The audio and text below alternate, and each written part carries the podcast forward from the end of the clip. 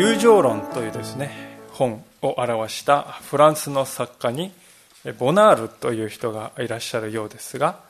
この方がこの友情論という本の中で次のような言葉を残しておられるそうです。友人同士は完全な平等のうちに生きる。この平等はまず第一に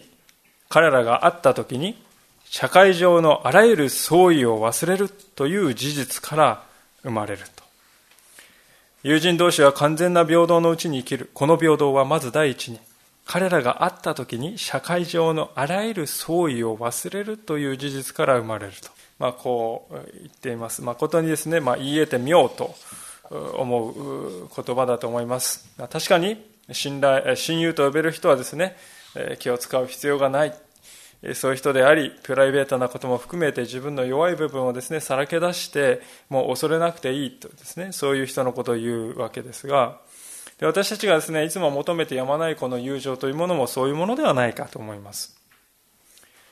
しかし私たちが今日目の当たりにしているこのダビデとヨナタンの友情というのは、そういう私たちの願いさえも超えた世界というものを私たちに垣間見させてくれております。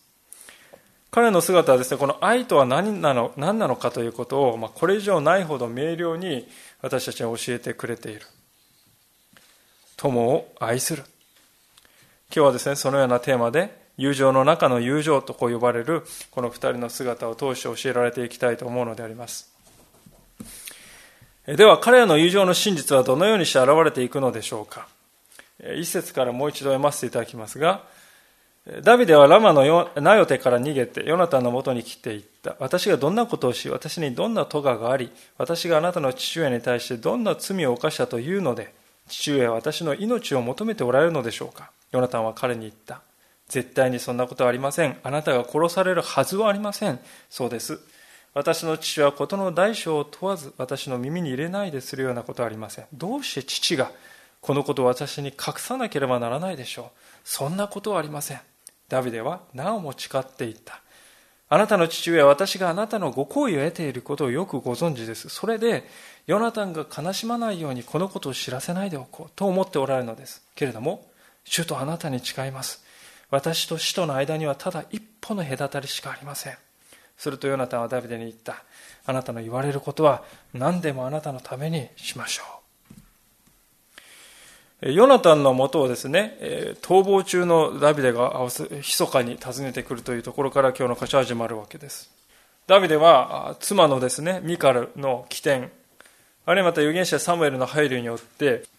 住んでのところでですね、サウルの追跡を交わすことができたわけですが、その追跡というのもそもそもですね、は全く身に覚えのないことであります。ダビデという人は王様の婿でありますし、またその王様のために一生懸命に仕えた。そればかりではなく、イスラエルの国がですね、存亡の危機に陥るような時に、彼が出て行って何度もですね、その危機を救うという、そういう英雄なんですね。ところがサウルはいつしかそのような彼を妬むようになり、その心に野心ありきとこう疑いをかけるようになっていきました。まあ、誰でもですね、妬みは疑いに心が囚われてしまう時に病んでいってしまいますが、サウルも例外ではない。でそんなですねサウルが病んでいってですねもう何て言うんですか妬みや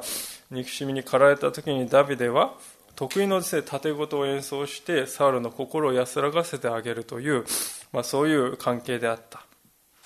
しかしサウルの妬みはもういよいよ強くなり憎しみ殺意にまで及んでついにはダビデをですね槍で突き刺そうとする。そこまでになる。で一度はですね、ヨナタンが間に間に入って、サウルも矛を収めたんですが、なんと二度目の未遂が起こるわけです。王は本気だとですね、察知したダビデは、自分の身を守るために王宮から脱出せざるを得なかった。こういうことが起こったんですよってですね、ここでヨナタンに言うわけであります。で、ところがですね、ヨナタンはそれが信じられなかったわけですね。絶対にそんなことはありませんとですね、ヨナタンは強く非難否定しております。ダビデのですね、ですから現状の認識と、ヨナタンの現状認識はですね、非常にこう異なって食い違ってしまっている。つい先日本気で殺されそうになったんですよってダビデが目の前で証言しているのに、親友のヨナタンにはそれがどうも信じがたいことに思われるんですね。あれ、親友というのはこう友の言うことをね、すぐ信じてあげる、それが親友じゃないかって思うかもしれませんが、おそらくヨナタンはですね、この時にちょっと離れたところにいて、この騒動をですね、見てないんでしょうね。えーそもそもしかもですね、すぐ前の19章の6節を見ますと、お父さんのサウルはこういうことを言っているわけであります。サウルはヨナタンの言うことを聞き入れた。サウルは誓った。主は生きておられる。あれは殺されることはないってですね、言っているわけであります。ヨナタンはこの言葉がですね、あるわけですが、これをまだ信じている。王が王たるものを一度口にしたですね、誓いまでした言葉を王子である自分に相談もせずに簡単に保護にするだろうかと思っている。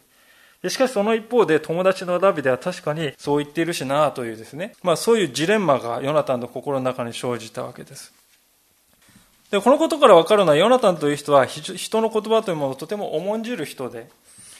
そしてそこに信頼を置くという、そういう言葉をですね、大切にする人であった。でそれはヨナタンのとても優れた美点でありますけれども、また甘さでもあると思いますね。まあ、それでダビデはですね、ヨナタンをですね、まず説得しなければならない。まず親友に理解してもらうことから始めなければならない。まあ、ダビデもそれは無理にもないことだと思ったかもしれません。何と言ってもですね、自分の父親、実の父親のことをですね、話しているわけでありますから。で、それでダビデはですね、えー、3節にありますように、最後のところにありますように、主とあなたに誓いますとですね、主って太くなってます。これは神様の皆が使われている。主に誓う。これまで一つも嘘をついたことのない関係のダビデが、主に誓うって言ってですね、これはただことではない。ヨナタンも事の重大さが飲み込めてきて、そして4節にあるようにダビデを助けるということを申し出てくれるわけですが、でそのダビデはですね、そのような申し出に対してどのように答えたかというと5節からですが、ダビデはヨナタに言った、明日はちょうど新月祭で、私は王と一緒に食事の席に着かなければなりません。私を行かせて、あさっての夕方まで野に隠れさせてください。もし父上が私のことを咎められたらおっしゃってください。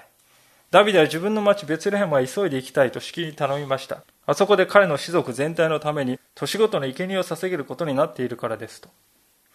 もし父上がよしとおっしゃれば、このしもべは安全です。もし激しくお怒りになれば、私に害を加える決心をしておられると思ってください。ダビデの申し出は、新月祭に欠席するということを通して、王様の真意があなたにもお分かりいただけるでしょうという、まあ、ある意味一つのテストです。で当時はですね、私たちは今太陽暦使ってますよね。で当時は太陰暦って月の満ち欠けですね、日付を測っていたわけです。ですから、新月というのはですね、月の始まりの日なんです。一月の始まる日、新月から始まるんですね。で、この日はめでたい日っていうことになっていて、王様の一族がこの日に集まってですね、一緒に食事会を開いていく。それがまあ慣例に通例になっていた。で、ダビデっていうのは先ほども言いましたように、王様の娘をめとっている婿ですから、当然ですね、出席義務付けられているわけですよね。一族であります。ところがですね、そのようなダビデが、まあなんかこう自分の故郷のね、一族の用事で欠席した。これはですね、サウルにとって面白くない状況ですね。しかも今のこういう状況の中で、ああ、あの男逃げたなってですね、そういう状況、そう判断される。でも仕方がない。で、まさにもしそうなったらサウルの腹の内がわかるでしょう。ダビデは言うわけですね。ダビデにとってですね、こういうふうに言わないといけないっていう状況は本当に厳しいものですね。親友とは言いましても、目の前にいるヨナタンはですね、自分を暗殺しようとしてくる、あの王の息子でありますね。もしかすると、このヨナタンは、父親と友との間で板挟みとなって、父を取るのか、友を取るのか、究極の選択を迫られるに違いない。ヨナタンを信じてはいるけれども、100%自分を選んでくれるとは限らない。ダビデは分かっています。それほど究極の決断を彼はしなくてはならないだろうと思ったわけですよね。それで8節のようなですね、劇的な言葉を彼は言うわけであります。どうかこのしもべに真実を尽くしてください。あなたは主に使ってこのしもべと契約を結んでおられるからです。もし私に咎があればあなたが私を殺してください。どうして私を父上のところにまで連れ出す必要がありましょうってこういうわけであります。ダビデはまず友達であるヨナタンに対してどうかこのしもべにと言います。自分のことをしもべって言うんですね。で、このしもべというのは奴隷とも訳せるですね、とてもへりくだった言葉であります。どうかこのしもべにまた真実を尽くしてくださいと思いますね。真実を尽くしてって聞くと、まあ、たかもダビデは、ヨナタンさん、あなたは不誠実だったんで、今度は誠実にね、行動してくださいよっていうふうに言ってるかに見えますけれども、この真実と訳されている言葉は実はですね、ヘセドと呼ばれていていう言葉でして、とてもですね、印象的な言葉であります。ヘセドというのはですね、契約に基づく愛を表す言葉で、慈しみだとか、恵みだとか、あるいは単に愛とですね、訳されることもある。損得をですね、もう超えた契約の愛のですね、えー、念をですね、示す言葉であります。私にヘセドを示してくだ、尽くしてくださいというわけですね。ダビデはまた、えあなたは主に誓ってこのしもべと契約を結びまれましたよねとこういうふうに言うわけです。これは何のことかというと、ヨナタンとダビデが出会った日のことを言っているわけであります。18章ですけれども、ちょっと前に戻っていただきて、18章の3節にこういうことが書いてあります。ヨナタンは自分と同じほどにダビデを愛したので、ダビデと契約を結んだと。友としての契約をですね結んだその契約のです、ね、内容というのは書かれていませんがおそらく互いのために命を懸けてですね使えるとかそういう内容であったんでしょう。でこのことをですねあなたはそういうこういう契約を立ててくださいましたよねってですね言うわけであります。ですからダビデはここでしもべとして、まあ、あたかも主人が契約を結んでくださいましたよね。その愛に寄りすがる。そうしているわけで。しもべとして主人のですねが言ってくださった契約あの契約にですね私はより頼んでいるんですって言ってすがっていくわけです。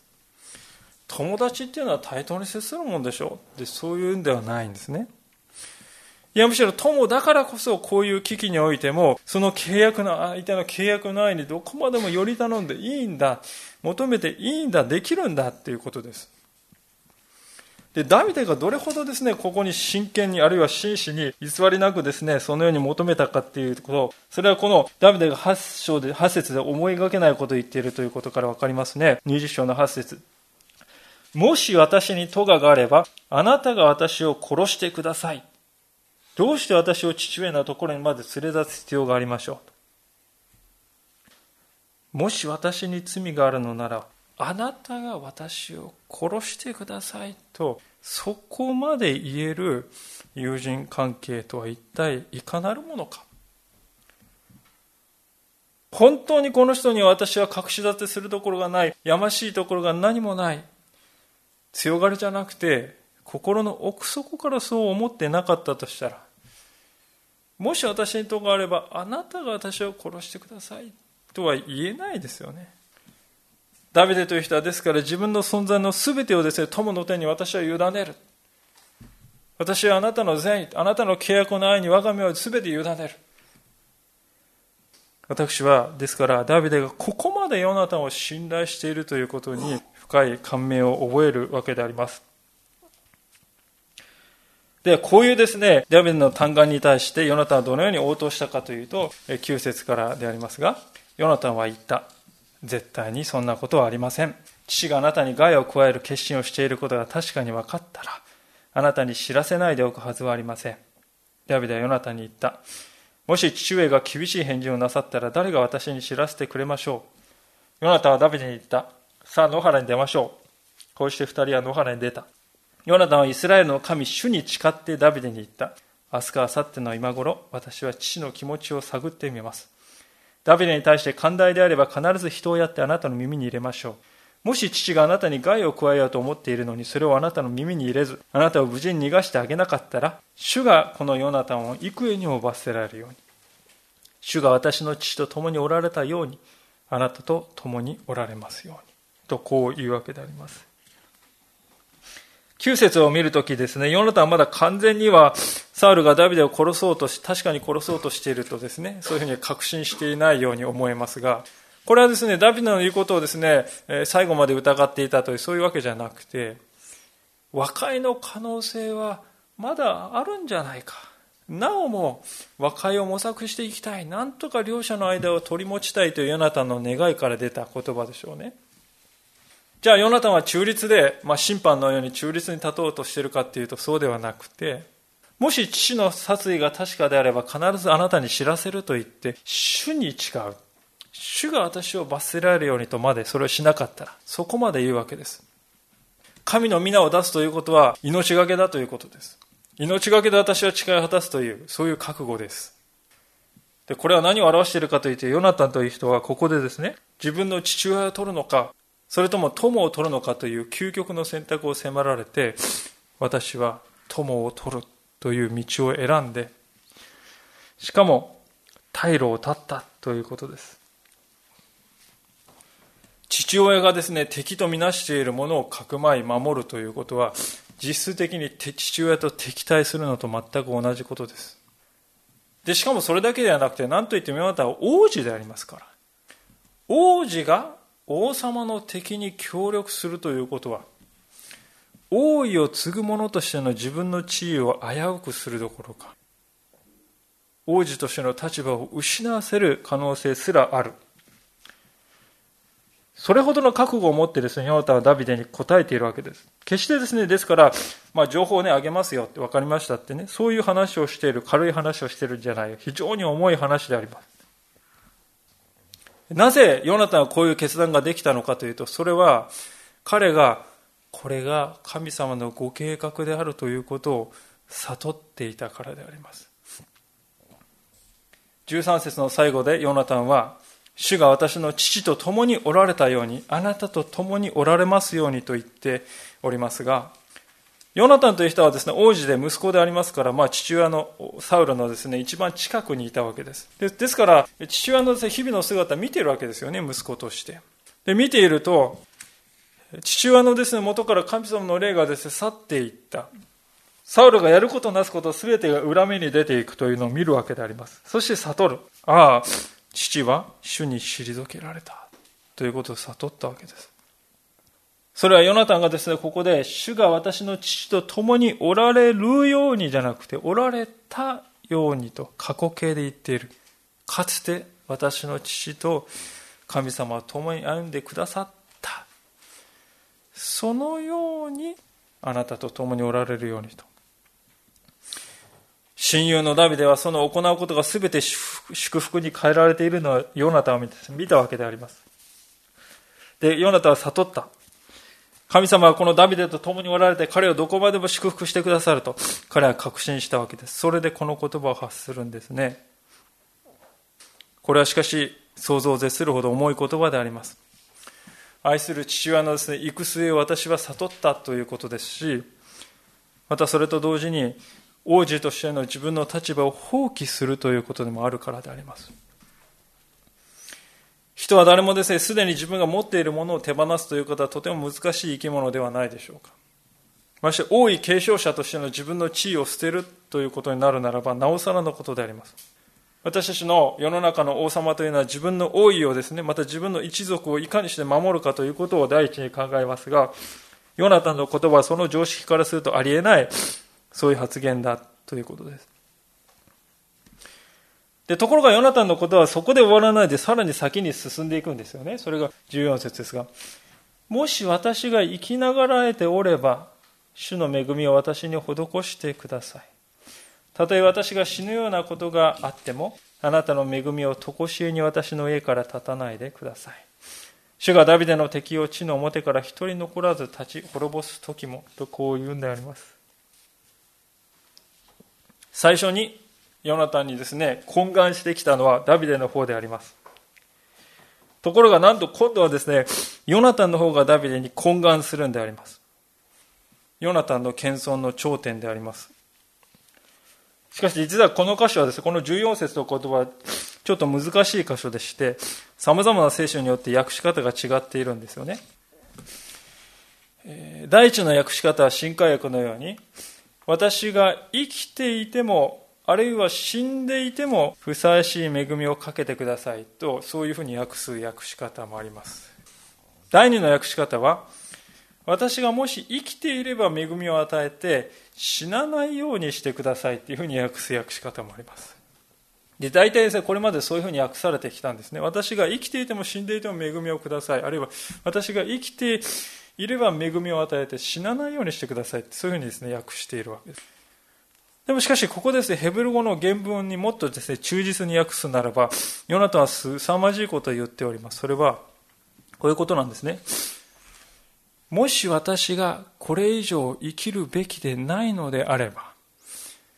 主の恵みを私に行って私が死なないようにとは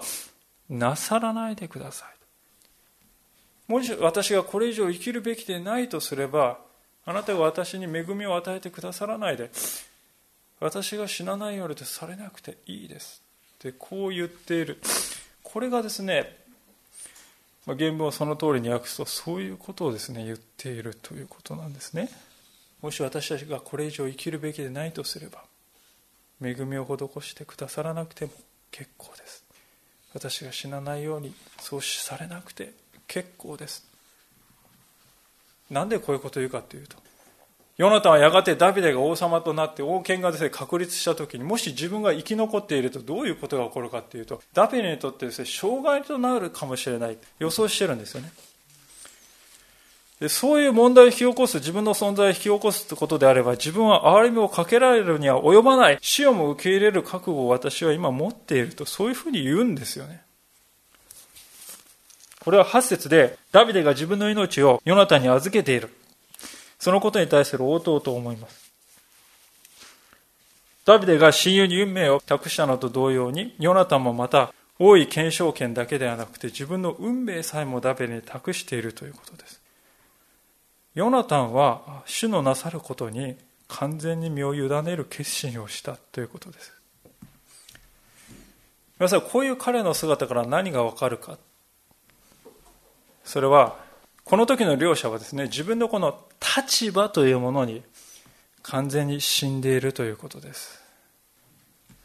まあ、現実を見ますとね、ヨナタンというものは王子としての立場をまだ持ってるんですよね。紛れもない王子ですよ。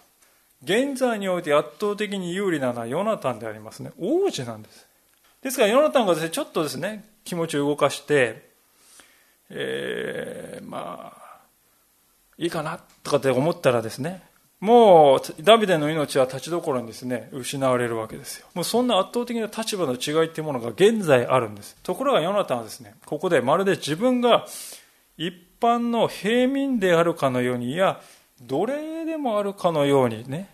自分をダビデに明け渡している。自分に完全に死んでいるということです。ヨナタンがここまですることができた。王子のヨナタンがここまですることができたということは、ひとえに彼が神の時というものを知っていて、私はそこに忠実に生きようと心に決めていたからでしょう。もともと父親のサウルが王様になったことからして、彼はですね、本当に他の人よりもですね、圧倒的に優れていて力で王にのし上がったと言うんではない。あの人を王にしなさいって言って神様が選んでくださったから父は王になったんだ。じゃあその神様が父を退けたら、もう父は王ではない。したがって自分も王子ではないんだ。そういうふうに考えていたということです。反対に目の前にいるダビデ、親友のダビデの頭には油が注がれてサウロに香る王となる。しかもただ油注がれたというだけじゃない。神様の霊が豊かに彼に役立って、彼のなすことは全て祝福されているじゃないか。そのことを見るときに、ああ、これが神様の御心なんだということを彼は明確に悟ったんです。で、悟った彼はですね、それだけじゃなくて従うという決意をした。神様のなさることに私は従おう。これがですね、サウルと息子のヨナタンのですね、明確な違いでありました。サウルという人は御心が明らかになっているんですけれども、それに何とかして抵抗しようとした人でした。あたかもものすごい突風のような風が吹いているのに、その風にですね、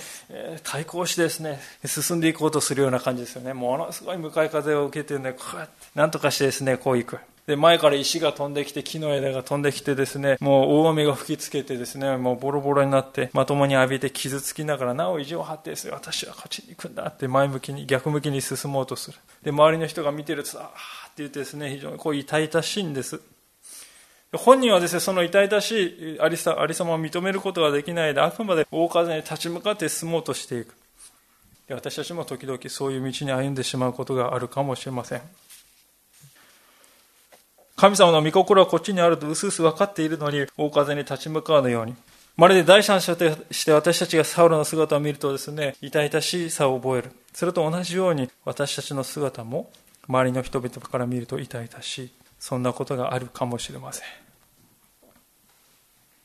だからこそですね、知りたいわけです。それは本当の意味で私たちを自由にする道はどこにあるのか。それは、ヨナタンの道を行くことだということであります。神の流れに身を委ねるということです。流れに逆らって進むのではなく、流れに乗るということです。で、流れに乗るということは諦めるということじゃないんですよね。どうにでもなれって言って諦めることではない。死を信頼することから来る自発的な自由の結果であります。私たちは主の流れに乗ったとしてもなお行く手には急流が待ち受けているということがあるわけです。本当の意味で私たちが波一つない穏やかなですね、安らぎを経験するというのは私たちがやがて御国に移された時でありましょう。この世にあって私たちの行く手には困難が待ち受けています。時には滝がですね、待ち受けているということもあるかもしれない。しかし、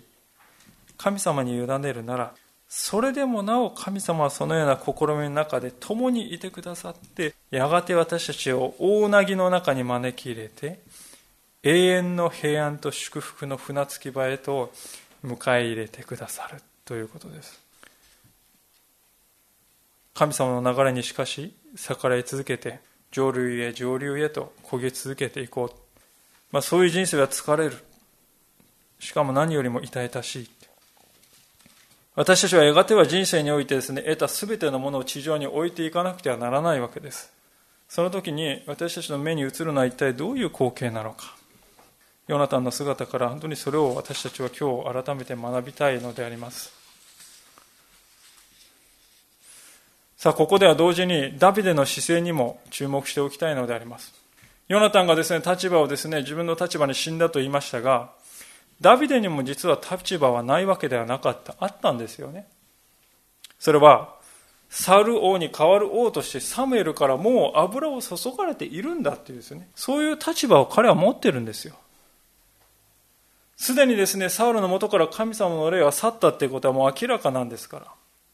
ダビデとしてはこうも言えたわけです。あのサウル、神様にもう退けられたにもかかわらず、まだ王様に居座ってるじゃないか。おかしいっていうこともできたんですよ。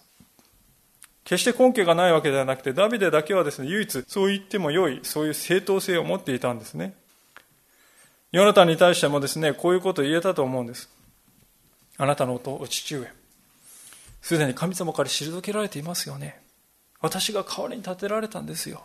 今お父さんがなさっていることは理不尽で不遜な行為ではないでしょうか。すぐにやめさせてほしいんです。私こそが正当な権威を持っているはずなんです。そういうもんなんです。そういうふうにも言えたと思うんですよ。もしダビデがそう言ったらヨナタンは非常に困った立場に置かれたでしょう。ダビデはそうしなかった。ここのですね、二人の会話の中で、ダビデがですね、私は油注がれた次の王なんですよって、そういう立場のことを一言でも言っているかというと、言っていないですよね。むしろヨナタンはですね、そんな私は次なる王なんだって言うどころか、このしもべ、あなたのしもべです。つまりダビデはここでヨナタンに対して、何にも持たないしもべとしてヨナタンの憐れみとヨナタンの愛にだけより頼もうより頼もうとしてこれは私たちが学ぶべきもう一つの生き様ではないでしょうかというのは私たちはダビデのようにですね、社会の中で本来は自分はこういうものを受けられるはずなんだよなって思っていながら、でもそれがないんだよなっていうことあるじゃないですか。そういう時私たちはですね、ダビデとは違ってどうもこう憤りを覚える、そういうことが多いんではないでしょうか。例えば本来もう少しこれぐらいの給料をもらえるはずなのに、これぐらいしかもらっていない。本来これぐらいのですね、裁量権というものがあるはずなのに、全くこれぐらいしかできない。与えられていない。まあそういう実際的なことに始まり、家庭の中でも、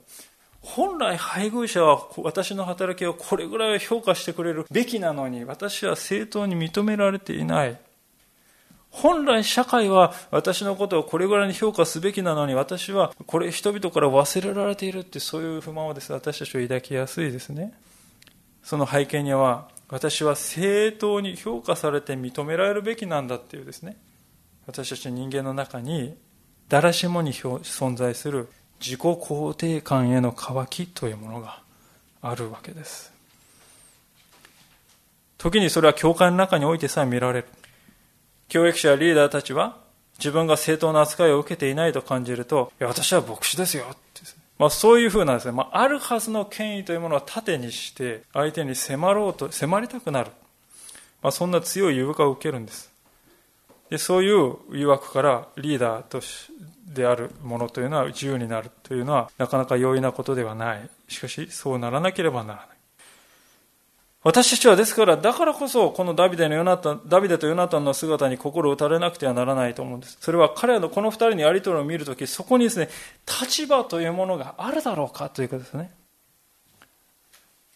よく私たちが聞くのは、まあね、そうは言いましても、まあ立場上、うんってですね、そういうやり取りがあるだろうか。皆無であるということですね。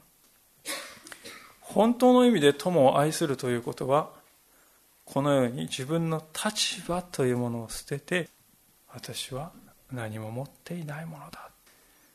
そのような人同士として相手と向き合っていくということに他ならないと思います。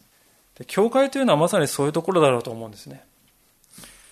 私たちがですね皆さんの傍らにいる信仰信仰を同じくする人々を兄弟とか姉妹というのはですね、まさにその精神を表したものですね。私たちは傍らにいる人々はその社会的立場とか社会的地位というもので判断しないということです。かえって私は何も持っておりませんというそういうもの同士のように接していく。それが教会というところだ。私たちの教会はそういう友情に生きる教会とされていきたいと本当に心から願うわけであります。さあそしてヨナタンとダビデは最後に契約を結ぶわけであります。そこを見て終わりたいと思いますが、15節あなたの恵みは常しえに私の家から立たないでください。主がダビデの敵を地の表から一人残らず立ち滅ぼす時も。こうしてヨナタンはダビデの家と契約を結んだ。主がダビデの敵に血の責めを問われるように。ヨナタンはもう一度ダビデに誓った。ヨナタンは自分を愛するほどにダビデを愛していたからである。ヨナタンはダビデの家がですね、確立するということを分かっていたのです。神様がダビデに立ち向かう敵を滅ぼされるということも知っていたのです。それで私の家はその対象とはならないようにと、ある意味の契約を結んでくださいとですね、こう願うわけです。実は17節を見ますと、ヨナタンはもう一度誓ったと。まあ、ヨナタンが誓ったようにですね、書かれていますが、これは本来はですね、ヨナタンはダビデにもう一度誓わせたと訳すべきところです。つまり、二度目の誓いをしたのはヨナタンではなくダビデであるということです。で、これは一体どういうことかっていうとですね、信頼し合うね、親友の関係なら一回一度言えばわかる。二度誓う必要なんかないんじゃないかと思うかもしれませんが、そうじゃないですね。これを理解するために当時の世界の常識を知る必要があるでしょう。それは古代の社会においては、もしある王朝が倒されて別の王朝がですね始まったならば前の王朝の一族というのは処刑されるというのは常だったわけです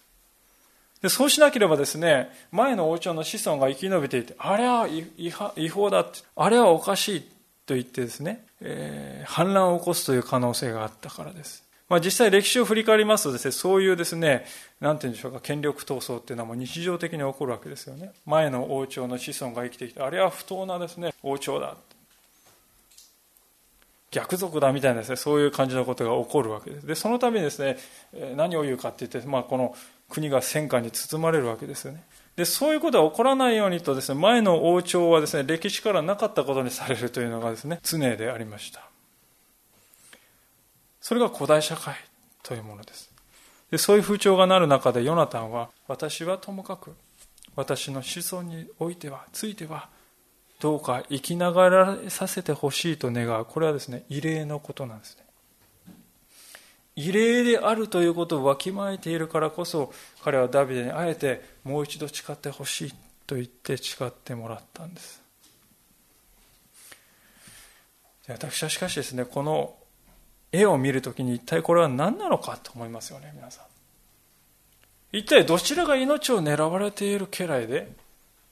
どちらが王子なのかと。わからない。そんな絵であります。しかし、ヨナタンは契約に基づく永遠の愛をダビデに求めて、ダビデもまたそれに応えて誓いをした。これは非常に大事なことを私たちに教えてくれているのではないでしょうか。それは神様私たちに対してなしてくださったことでもあるかであります。神様というお方は私たちがうまくやっているから私たちを愛してくださるんでしょうか？そうではありません。神様私たちが失敗したからもうあなたお前のことなど知らないと言って見捨てるようなお方なのでしょうか？そうではありません。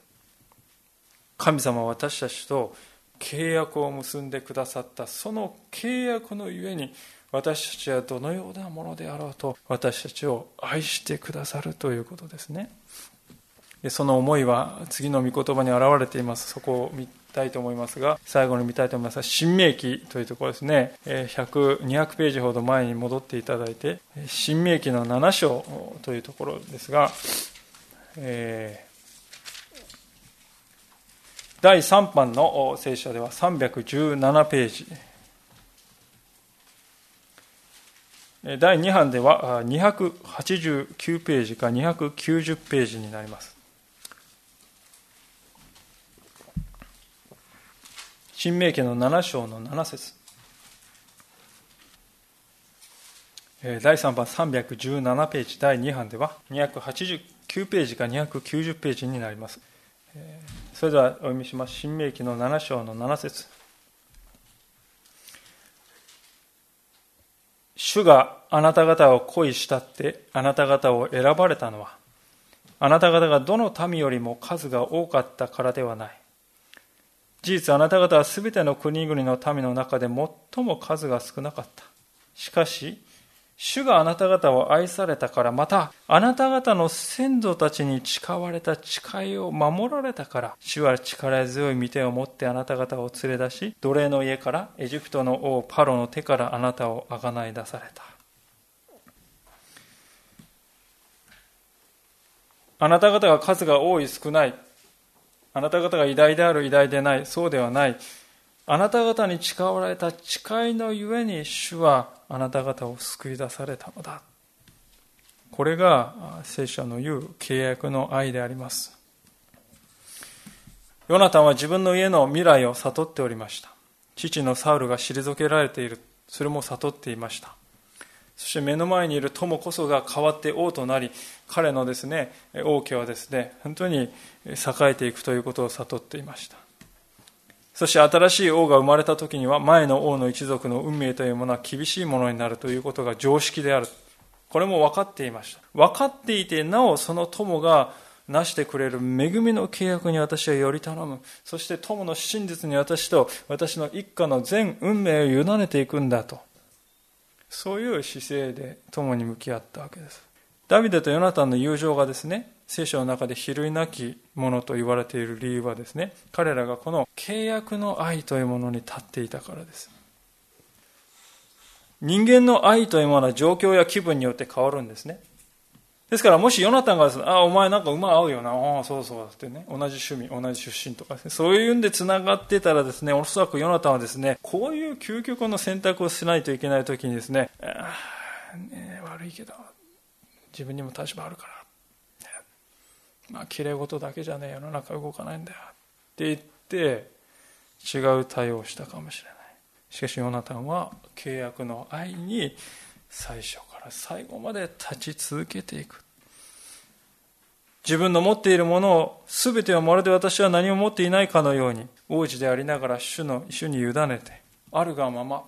の姿で友と向き合っていくということです。だからこそヨナタンの姿はですね私たちの心を打つのであります。そして私たちは彼の姿の中に神の御子でありながら何も持たないもののようにして私たちのところに来てくださってそしてご自分の命を懸けて私たちのために取りなし私たちを救ってくださった主イエス・キリストの愛を垣間見るのではないかと思うんですね。この愛の中に私たちも生かされていきたい。そう思わされます。お祈りしたいと思います。